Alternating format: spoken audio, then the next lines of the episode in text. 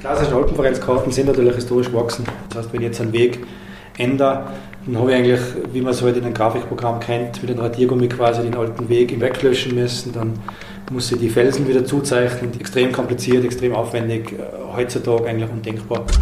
Es hat dort keine Grundlagendaten gegeben und durch das ist das ein Projekt geworden, das schon sehr, sehr groß geworden ist, mit einigen Geländeaufenthalten, mit der Beschaffung von hochwertigen Satellitenbildern. People living around Mount Kenya, we have a spiritual significance of the mountain. We believe our God resides there. So that is a sacred mountain to me and I have to protect it at all costs. Alpenverein Basecamp, der Podcast des österreichischen Alpenvereins. Themen der Höhe in die Tiefe gehen. Dieser Podcast wird Ihnen präsentiert von der Generali. Willkommen zu einer neuen Episode unseres Alpenverein Basecamp. Mein Name ist Florian Rudig und das ist Ausgabe Nummer 17. Eine Spezialausgabe des Alpenverein Basecamp, da diese ausnahmsweise keine Gesprächs- oder Diskussionsrunde beinhaltet, sondern ein Podcast-Feature ist, ein gestaltetes Hörbild. Der Anlass dafür ist ein Forschungsprojekt der Universität Innsbruck am Mount Kenya in Afrika in Zusammenarbeit mit dem österreichischen Alpenverein. Das Ziel ist kein geringeres, als die Kartografie in eine neue Ära zu heben. Die Karte der Zukunft also, die nicht nur weiß, wo die Strecken oder Zufahrtswege verlaufen, sondern beispielsweise auch weiß, welche Übernachtungsmöglichkeiten oder Öffnungszeiten es gibt. Ein Forschungsprojekt, das sowohl digital als auch analog funktionieren soll und muss und gleichzeitig den Tourismus der Region unterstützen will. Der Redakteur Michel Mehle war dafür in Afrika unterwegs und hat das nun folgende Podcast-Feature gestaltet.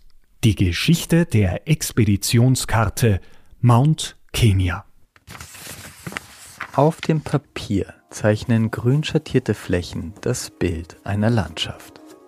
Darauf ziehen rote und blaue Linien wie Adern durch das Gelände, bilden Flüsse und Wege. Fremdklingende Namen bezeichnen Täler, Hütten und Routen, Teleki, Mintos, Marania. Zur Mitte hin werden die Bezeichnungen häufiger, Flüsse und Wege immer öfter von schwarzen Höhenlinien gekreuzt. Die Karte verdichtet sich und vor den Augen des Betrachters wächst die Landschaft zu drei felsigen Gipfeln empor. Point Lenana, Nelion und Batian, über denen gerade die Sonne aufgeht. We are at uh, Point Lenana, 4,985 meters above sea level. When you are here at the summit, you are able to see all the routes of Mount Kenya. You can see Teleki Valley, Hobley Valley with beautiful lakes down there. You can see the Holston at Mintos. You can see Lake Ellis. You can see Idangoni Mountain, which is within Mount Kenya. And also the great Nelion and Batian, the highest peak in Kenya. Karibu Kenia. Willkommen in Kenia und zu dieser Folge des Alpenverein Basecamp Podcasts. Mein Name ist Michel Mehle. Ich bin Journalist und Alpenvereinsmitglied und darf euch heute von einem einzigartigen Projekt des österreichischen Alpenvereins erzählen. Die Schöpfung einer Expeditionskarte des Mount Kenya in Afrika. Dafür bin ich zusammen mit Guy Charles Muchiri, den ihr gerade gehört habt, bis zur Spitze des Mount Kenya gegangen. Dazu aber später mehr, denn der Start unserer Reise liegt einige Jahre zurück und einige tausend Kilometer weiter nördlich, in Innsbruck, in der Olympiastraße 39, beim Vereinssitz des ÖAV. Ja, mein Name ist Ladner Martin. Ich bin seit 2018 beim österreichischen Alpenverein und bin über dieses Kartenerstellungsprojekt der Mount Kenya von der Universität zum Alpenverein gewechselt. Äh, ja, Werner Bär, seit 2010 beim Alpenverein und bin eigentlich seitdem von Anfang an eigentlich damit beschäftigt, dass wir jetzt eigentlich immer mehr uns Gedanken machen über neue Technik, neue Methoden und so weiter. Martin Ladner und Werner Beer sind Kartografen des österreichischen Alpenvereins. Sie erstellen und überarbeiten die Karten des ÖAV. Im Sommer sind sie dafür mehrere Monate im Gelände unterwegs und verzeichnen neue Wegenetze, veränderte Gewässer oder zurückweichende Gletscher. Ihre Hauptaufgabe besteht aber darin, die Kartografie des Alpenvereins in eine neue Ära zu heben. In seiner Geschichte hat der Alpenverein über 70 topografische Karten erstellt. Viele kommen aus einer Zeit, in der digital nicht mehr war als eine Lateinvokabel. Mit dem Aufkommen neuer Technologien müssen diese Karten überarbeitet werden, erklärt Werner Beer. Die klassischen Alpenvereinskarten sind natürlich historisch gewachsen. Wie gesagt, es ist in jedem Gebiet die Aufnahme ein bisschen unterschiedlich gewesen, je nach Aufnahmezeitpunkt. Und die sind eigentlich dann später digitalisiert worden, also im Prinzip gescannt worden und sind dann relativ lang mit einer, sage ich mal, nicht ganz unkomplexen, nicht ganz unproblematischen Software noch weitergeführt worden. Das heißt, wenn ich jetzt einen Weg ändere, dann habe ich eigentlich, wie man es heute halt in einem Grafikprogramm kennt, mit einem Radiergummi quasi den alten Weg weglöschen müssen. Dann muss ich die Felsen wieder zuzeichnen, die ja, die ja freigestellt sind, dann die Markierung. Extrem kompliziert, extrem aufwendig, äh, heutzutage eigentlich undenkbar. Der Alpenverein muss seine Kartografie verändern. Weg vom zweidimensionalen Bild hin zur responsiven Karte, wie wir das zum Beispiel von Google Maps kennen. Viele Alpenvereine haben auch schon damit begonnen. Der Schritt ist aber sehr aufwendig. Denn so ein historisches Kartenwerk in die heutige Zeit zu wuchten, braucht viel Zeit und Fachwissen. Vor allem brauchen Kartografen die Möglichkeit, neue Technologien für die Kartenerstellung auszuprobieren. Und glücklicherweise hat sich dem österreichischen Alpenverein genau diese Möglichkeit geboten. Im Rahmen eines Forschungsprojekts der Universität Innsbruck am Mount Kenya, erzählt Martin Ladner. Ja, entstanden ist, es gibt an der Uni Innsbruck den Bereich der Entwicklungsforschung und man hat im Zuge dieses Entwicklungsforschungsprojektes festgestellt, dass es eigentlich keine gute Karte gibt und es wäre doch eine gute Idee, den Tourismus zu fördern, indem man zum Beispiel eine Karte entwickelt. Da hat man in Armin Heller gefragt von der Universität Innsbruck, ob er nicht sowas machen könnte seine Aussage, das geht sich heute am Nachmittag nimmer aus auf diese Frage und daraufhin ist, glaube ich, diese Idee entstanden, diese Karte zu machen. Martin Ladner war damals noch an der Universität Innsbruck angestellt, am Institut für Geographie. Zusammen mit seinen Professoren Armin Heller und Ernst Steinecke hat er den Alpenverein dann kurzum überzeugt, Teil des Projekts zu werden. Werner Beer ob das jetzt Südamerika war oder ob das jetzt Mount Kenya war, war jetzt für uns sagen wir, eher sekundär, jetzt für den Alpenverein, für die Technik. Es war für uns einfach wichtig, erstens, dass ein Gebiet ist, wo es sonst nichts gibt, wo einfach auch diese Grundlagenforschung mit dabei ist, auch diese ganze Aufbereitung, die ganzen Daten, die ganzen Schritte wirklich von A bis Z, der ganze Ablauf im Prinzip einmal abgedeckt wird. Weil zu der Zeit, wo wir das Projekt gemacht haben, war ja für uns auch in Österreich nicht ganz klar, wie wir künftig Karten produzieren, welche Datenquellen für uns überhaupt verfügbar sind, was überhaupt leistbar ist. Und dann haben wir gesagt, okay, dann machen wir das im Zuge vom Projekt. Mit einer Förderung durch die österreichische Forschungsförderungsgesellschaft waren dann auch die Kosten für das Projekt gesichert. Das Projekt AV Map am Mount Kenya war geboren. Eine neue Karte des Mount Kenya sollte Alpinisten mehr Sicherheit geben, den Tourismus der Region fördern und dem Alpenverein das Wissen liefern, das er braucht, um moderne Gebirgskarten zu erstellen. Einen logistischen Partner vor Ort hatte man dann auch schon, nämlich den Mount Kenya Guides and Porters Safari Club. Das ist eine gemeinnützige Organisation aus Trägern, Guides und Köchen am Mount Kenya. Sie sind ein fester Partner der Universität Innsbruck, seitdem sie eine Studentin nach einem Bergunfall gerettet haben. Aber dazu gleich mehr, denn für den nächsten Teil der Geschichte reisen wir nach Afrika, an den Mount Kenya.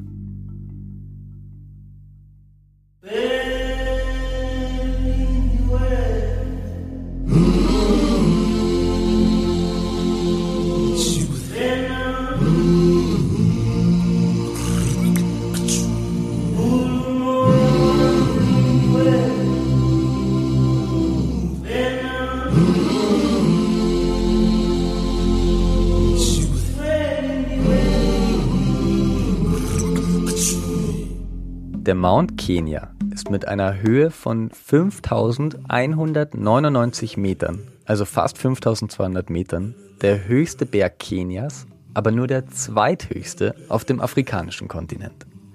Das stellt ihn recht unverdient in den Schatten des bekannten Kilimanjaro. Denn der Mount Kenya ist für viele Alpinisten im Vergleich der spannendere Berg.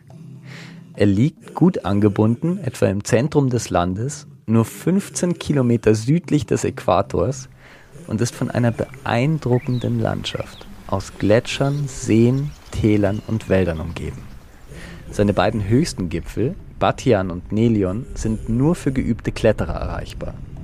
Der dritthöchste Gipfel dagegen, Point Lenana, mit knapp unter 5000 Metern, ist bequem in zwei bis drei Tagen zu Fuß zu erreichen.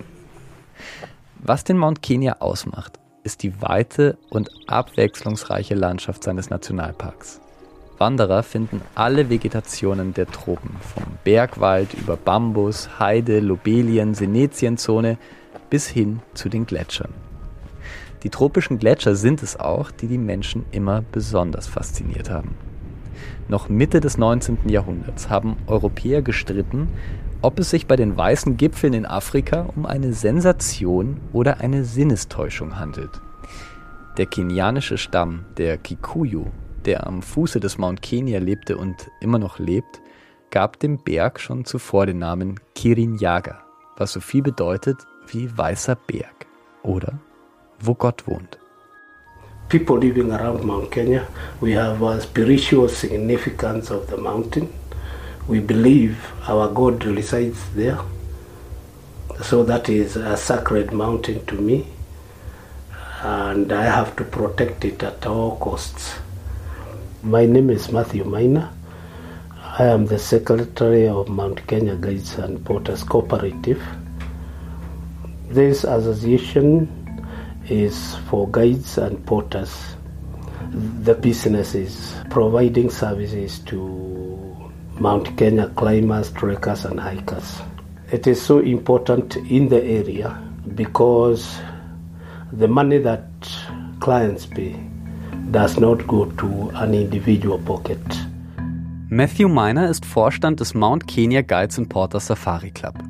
Seit 50 Jahren bieten sie geführte Touren für Bergsteiger und Wanderer am Mount Kenya an. Ein Teil der Einnahmen jeder Tour wird zwischen den Mitgliedern des Clubs aufgeteilt. So wollen sie garantieren, dass möglichst viele vom Bergtourismus ihrer Heimat profitieren können. Heute hat der Club 150 Mitglieder.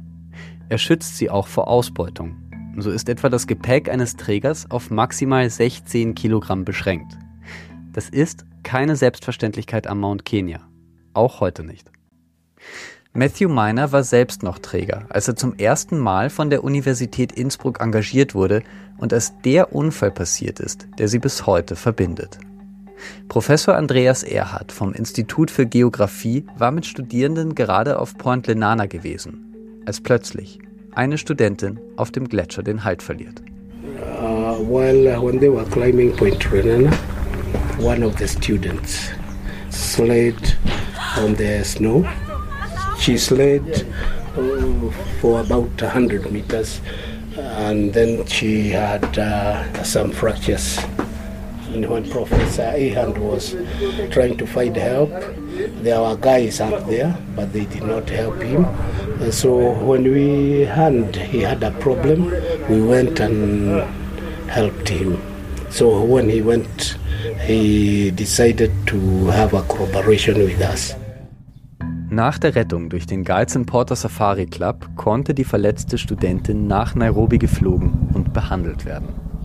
Professor Andreas Erhardt hat sich daraufhin entschieden, Projekte zur Förderung des Clubs zu unternehmen. Die Universität Innsbruck half bei der Errichtung mehrerer Bungalows, eines Computerraums und eines Wassertanks, die heutige Zentrale des Mount Kenya Guides Porters Safari Club. Ciao, Matthew. Auf geht's zum Mount Kenya. Gepäck und Nahrungsmittel für fünf Tage werden auf das Dach eines alten Toyota Voxy geladen. In das Auto quetschen sich acht Personen. Darunter die Träger John Miner, Christopher Mukara und Amos Muiruri, der Guide Charles Muchiri Munyua und Simon Main, der Koch. Ich habe nicht nach dieser Entourage gefragt. Der Tourismus in Kenia hat sich seit Corona nicht erholt. Statt wie sonst 40 Touren im Monat zu gehen, sind es diesen Monat nur zwei für die Guides Porters, meine eingeschlossen. Kenia erlebte zu dieser Zeit außerdem die schlimmste Dürre seit 40 Jahren. Fast alle Menschen hier leben auch von der Subsistenzwirtschaft. Der Mais vor der Zentrale des Guides Porter Safari Club steht hoch, aber seine Blüten sind vertrocknet. Meine selbstfinanzierte Recherche ist somit eine wichtige Möglichkeit, Geld zu verdienen. Über rumpelige Straßen geht es zum Eingang des Sirimon Gate im Norden des Mount Kenya. Auf meiner ersten Etappe zum Gipfel begleitet mich das Gezwitscher schimmernder Nektarvögel. Es ist ein Weg zum Aufwärmen, acht Kilometer auf teils geteerter Straße. Er führt mich aber an einem unglaublichen Stück österreichischer Bergrettungsgeschichte vorbei. 1970 ist der Österreicher Gerd Judmeier an der Nordwand des Gipfels 20 Meter in die Tiefe gestürzt und mit einem offenen Unterschenkelbruch auf dem Schnee liegen geblieben. Eigentlich ein Todesurteil, denn damals gab es noch keine Bergrettung in Kenia, die ihm hätte helfen können. Es ist seinem Vater zu verdanken, dass sechs Bergretter extra aus Tirol nach Kenia eingeflogen wurden. Alle hatten unglaubliches Glück, denn die kamen gerade von zwei Asien-Expeditionen und waren somit schon akklimatisiert. Den verunglückten Gerd Jutmeier haben sie dann nach insgesamt acht Tagen am Berg gerettet und in weiterer Folge nach Österreich zurückgebracht. Dort, wo ihn der Helikopter geholt hat, steht heute das Jutmeier Camp. Ich schlafe nicht weit davon, in einem Zelt auf 3300 Metern Höhe. Es ist ganz ruhig hier oben. Über mir ist der Himmel voller Sterne. Und ich schaue vielleicht gerade auf die Satelliten, bei denen Martin Ladner und Werner Beer die Geländefotos des Mount Kenya bestellt haben. Die Grundlage für die neue Expeditionskarte des Alpenvereins. Es hat dort keine Grundlagendaten gegeben und durch das ist das ein Projekt geworden, das schon sehr, sehr groß geworden ist, mit einigen Geländeaufenthalten, mit der Beschaffung von hochwertigen Satellitenbildern und damit eigentlich die ganzen Fernerkundung und so weiter, das der Alpenverein eigentlich in die Alpen für die Karten nicht braucht, aber eben für Expeditionskarten macht es durchaus Sinn zu wissen, wie das Ganze funktioniert und da dieses Hintergrundwissen in die künftige Kartenentwicklung mitzunehmen. Eine Karte ohne Grundlagendaten zu erstellen, ist eine Mammutaufgabe, erklärt Kartograf Martin Ladner. Zuerst müssen Satellitenfotos eines Gebiets bestellt werden. Die würden das Gelände aber verzerrt wiedergeben, wenn man sie eins zu eins auf eine Karte überträgt. Kartografen müssen also erst die Höhenunterschiede in der Landschaft, unterschiedliche Aufnahmewinkel der Satelliten oder atmosphärische Verzerrungen berücksichtigen, um ein bereinigtes 3D-Modell zu erstellen. Dann bestimmen Sie auf den Fotos auffällige Orientierungspunkte. Das können zum Beispiel Gebäude sein oder kleine Gewässer. Zu ihnen gehen die Kartografen selbst noch einmal hin und bestimmen ihre Position vor Ort. Durch den Vergleich der Messungen vor Ort und im Modell verbessert sich die Genauigkeit der Karte. Das ist Routine in der Kartenerstellung. Am Mount Kenya kann es aber recht abenteuerlich werden, erzählt Martin Ladner. Wir haben vorab schon ein paar Bilder gehabt zum Anschauen, haben praktisch gesehen, das ist so ein Wasserloch, haben das praktisch im Büro in Innsbruck schon lokalisiert, sind dann quasi im Gelände dort hingefahren und haben da messen müssen. Und jetzt ist das Problem gewesen, da ist 50 Meter davon der Büffelherde gestanden. Äh, und dann habe ich mich quasi in das Büffelloch reingesetzt und habe müssen eine halbe Stunde da messen. Äh, da, war auch mit Heller mit als Projektleiter, hat sich quasi mit laufendem Motor davon an die Straße in der Nähe hingestellt und ich habe halt diese halbe Stunde gemessen in diesem Loch da drin. Und das Spannende war, irgendwann ist so einer von den Büffeln aufgestanden, hat mich angeschaut und ist dann weggegangen. Und Armin hat die Büffel halt immer beobachtet, ob da was passiert.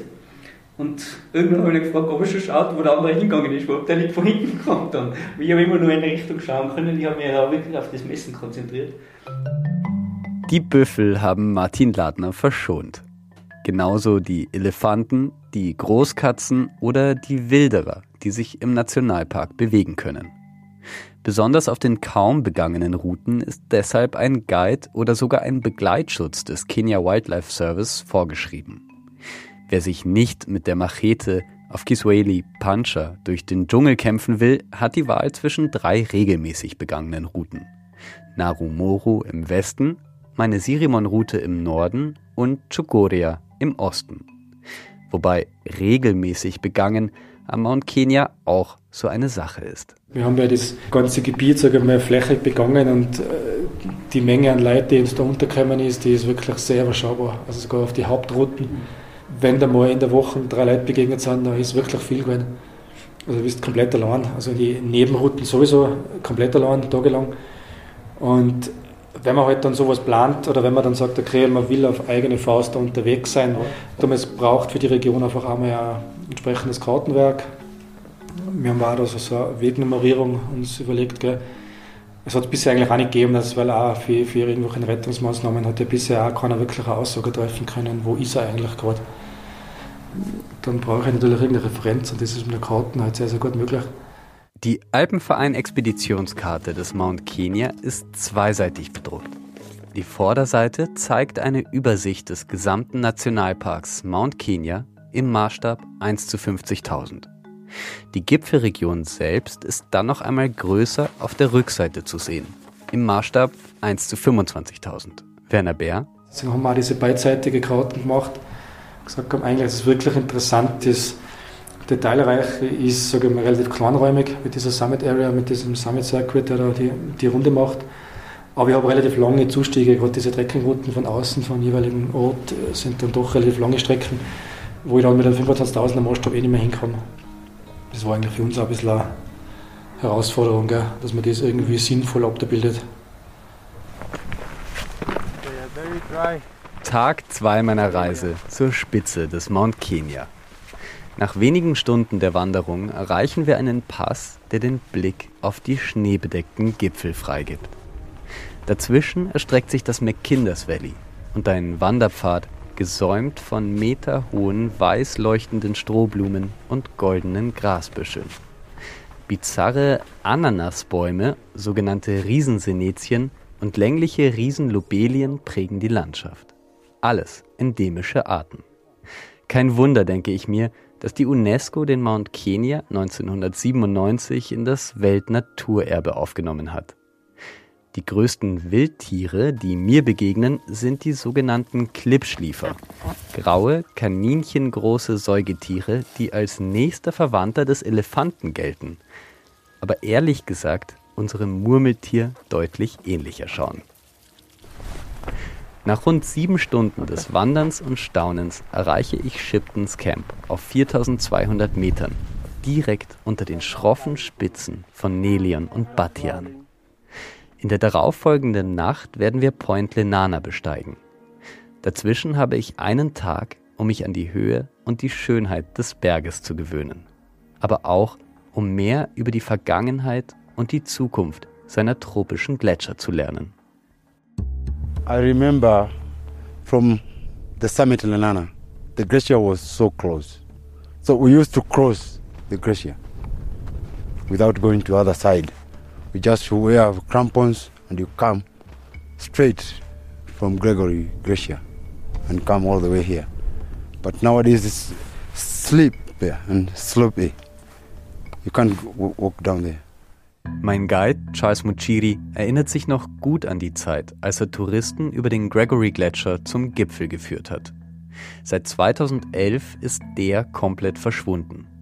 Und auch der Rest des einst mächtigen Lewis Gletschers liegt heute verloren zwischen Point Lenana und Nelion. Weltweit sind die Gletscher auf dem Rückzug, aber auch hier wird der globale Süden die Konsequenzen zuerst spüren. Die letzten Gletscher des Mount Kenya werden laut WissenschaftlerInnen zwischen 2030 und 2050 verschwunden sein. Und damit einer der wenigen Orte mit Eis am Äquator. Für die Region rund um den Mount Kenya bedeutet das jetzt schon niedrigere Wasserstände, schlechtere Ernten und eine ungewisse Zukunft, wie mir auch Clubvorstand Matthew Miner erzählt.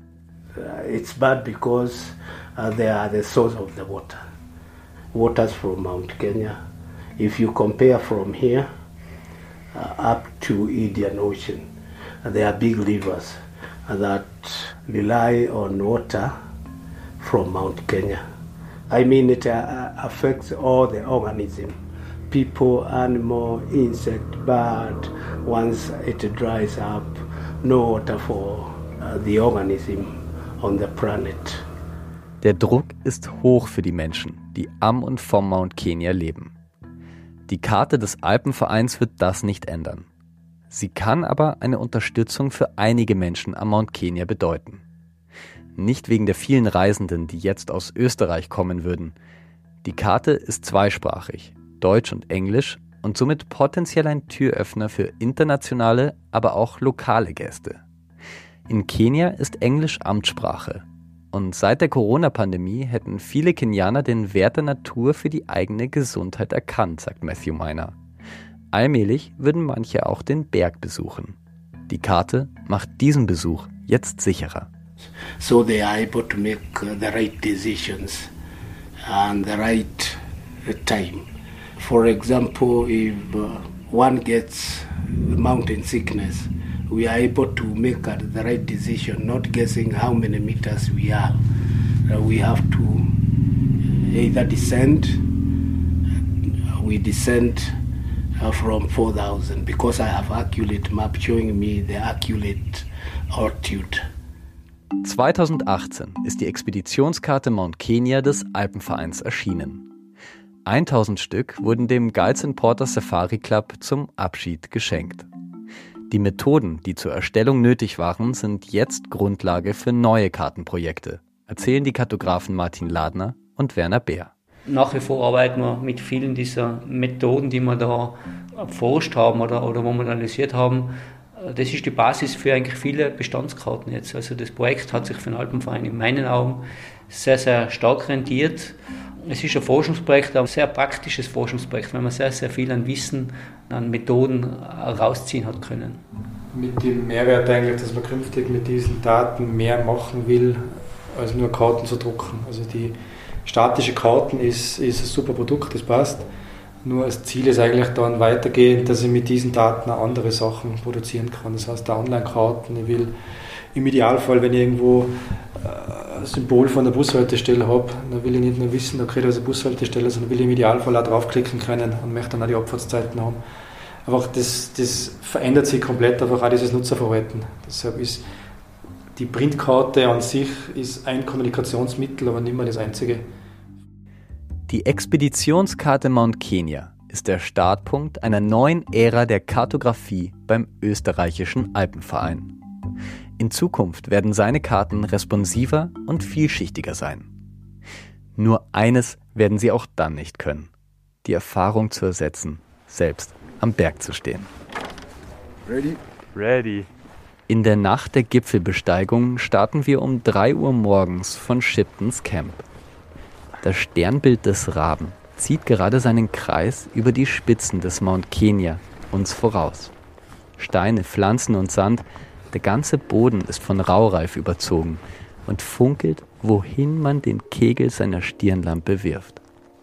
Wir gehen auf dieser glitzernden Mondlandschaft den steilen Berg hinan. Mir kommt es vor, als würden wir direkt auf die Sterne zusteigen. Als wir uns dem Gipfel nähern, bilden sich gerade rote Streifen am Horizont.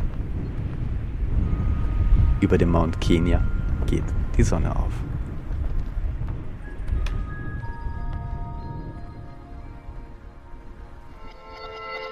Der